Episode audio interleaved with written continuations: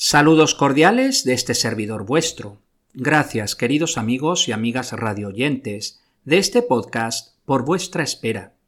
Os agradezco a todos vuestro apoyo, pues he seguido recibiendo correos sobre cuándo iba a terminar el curso de física de IGCSE, así que tras este inesperado interludio vamos a retomar el curso, terminando el último tema, que a la vez es nuevo en el temario de física de IGCSE se trata del tema física del espacio.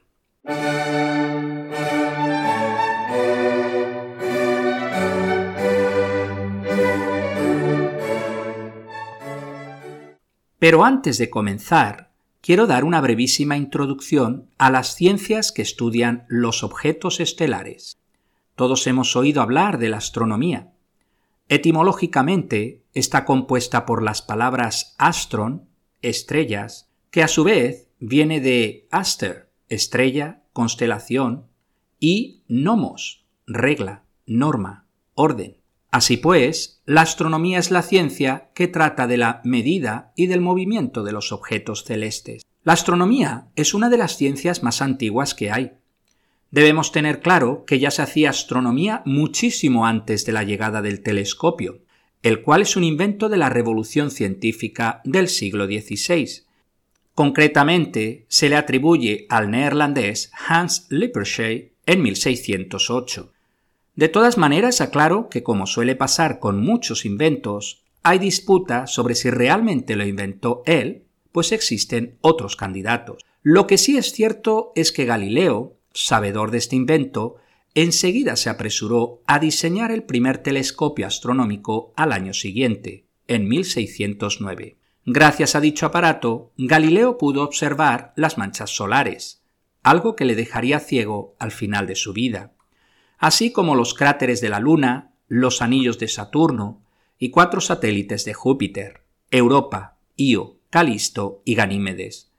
Todo ello demostraba que la esfera celeste no era tan perfecta y que se ajustaba más al modelo copernicano que al geocéntrico lo que le supuso un gran problema con la Inquisición y la Iglesia Católica. Se trata de una historia fascinante y os dejaré algún enlace al final del podcast.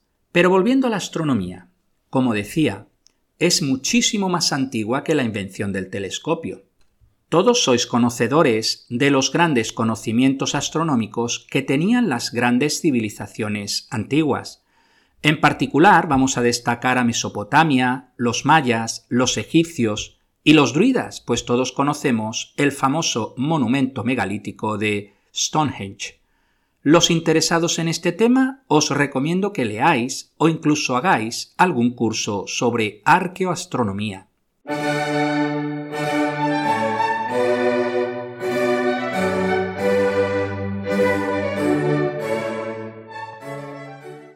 La astrofísica etimológicamente hablando, significaría la física de las estrellas. Se trata de una ciencia mucho más reciente, pues data del siglo XIX, gracias a la invención de la espectroscopía por Fraunhofer y Kirchhoff, entre otros.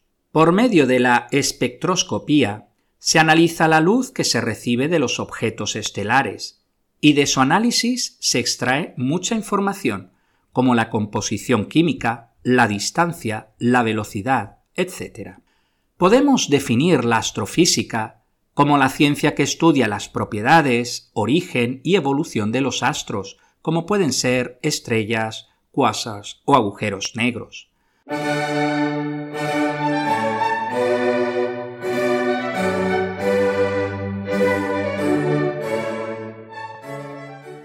La cosmología, etimológicamente hablando, significa tratado del orden, universo o mundo. Más formalmente, podemos decir que la cosmología es la ciencia que estudia el universo en su conjunto, su nacimiento, evolución y muerte.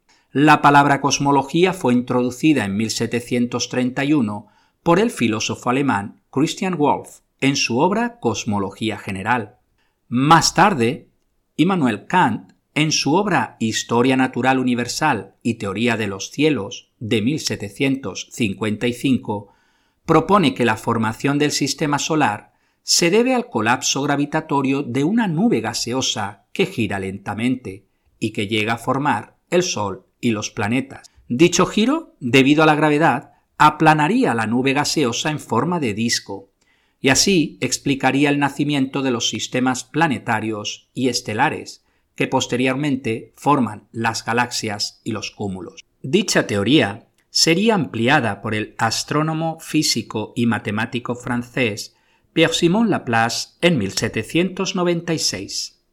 Pero la moderna cosmología nace tras el trabajo de la relatividad general de Albert Einstein en 1915. En dicho trabajo, Einstein da a conocer la ecuación de la relatividad general, por la que se conecta la estructura del espacio y del tiempo, es decir, la geometría, con la cantidad de materia y energía del universo, es decir, la física. El mismo Albert Einstein fue el primero en resolver su ecuación y, oh sorpresa, le salía un universo en expansión, algo inimaginable en los tiempos de Einstein. Debido a ello, Einstein, creyendo que algo estaba fallando, introdujo manualmente un término, la famosa constante cosmológica, para que el universo no se expandiera, es decir, tuviera un universo estático. En 1929, Hubble introducía su famosa ley, según la cual las galaxias se alejan más rápido de nosotros cuanto más lejos están. De hecho, dicha ley fue expresada dos años antes por el físico y sacerdote belga Lemaitre, motivo por el que hoy día se conoce como ley de Hubble-Lemaitre. El abate belga también dio a conocer la primera idea sobre el universo en expansión, es decir, la idea de que toda la materia surge de una misma singularidad.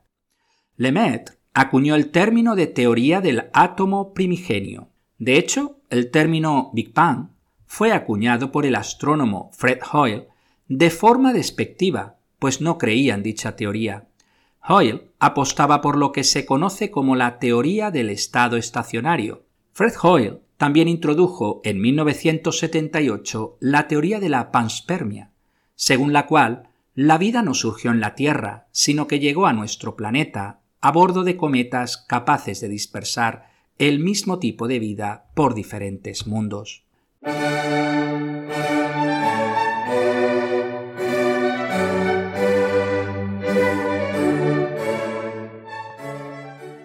Otro apartado fascinante en la aceptación del Big Bang fue el descubrimiento de la radiación de fondo cósmico de microondas. Se trata de una radiación electromagnética descubierta en 1965 que llena todo el universo.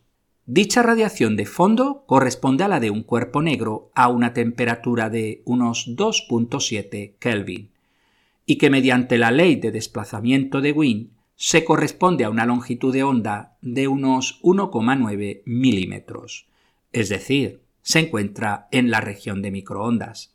Su descubrimiento casual por serendipia en 1965 por Arno Pencias y Robert Woodrow supuso todo un acontecimiento y a la vez confirmaba la teoría del Big Bang.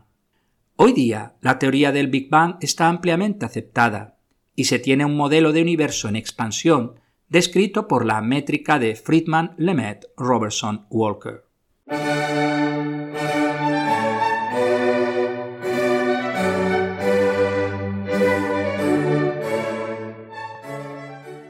En cuanto a la composición del universo, Actualmente se considera que los elementos pesados representan un 0,03% del universo, los neutrinos un 0,3%, las estrellas un 0,5%, el hidrógeno y helio libre representan un 4%, la materia oscura estaría en torno al 25%, y la energía oscura en torno al 70%. Resumiendo, al menos el 95% del universo es algo desconocido. Eso asumiendo que el modelo teórico sea correcto, pues caben otras opciones. Pero, ¿qué es la materia oscura? Se trata de una materia que no interacciona electromagnéticamente, pero se sabe de su existencia a través de los efectos gravitacionales así como de la anisotropía de la radiación de fondo cósmica de microondas. Hasta el día de hoy son muchos los candidatos a materia oscura, desde los neutrinos, WIMPs, que significa, son las siglas en inglés de Weakly Interactive Massive Particles, acciones, machos, que serían las siglas en inglés de Massive Compact Halo Objects, etc. ¿Y qué sabemos de la energía oscura? Pues la respuesta breve es nada. Se sabe que el universo está en expansión, lo que fue una sorpresa fue descubrir en 1998, mediante el estudio de supernovas de tipo 1A, que el universo no solo se expande, sino que se está acelerando. Es decir, como si hubiese una fuerza antigravitatoria que aleja la materia. Más allá de esto, realmente no se sabe qué es la energía oscura. Si bien hay dos modelos principales que explicarían la energía oscura. Uno es el llamado quinta esencia, una especie de energía de vacío. El otro modelo es el de la constante cosmológica, ese factor que Einstein describió como su mayor error, pues puede ser reinterpretado como energía o presión negativa de vacío. Fascinante, ¿verdad? Bueno, pues hasta aquí esta breve introducción a las ciencias del espacio. En los próximos episodios abordaremos los siguientes temas.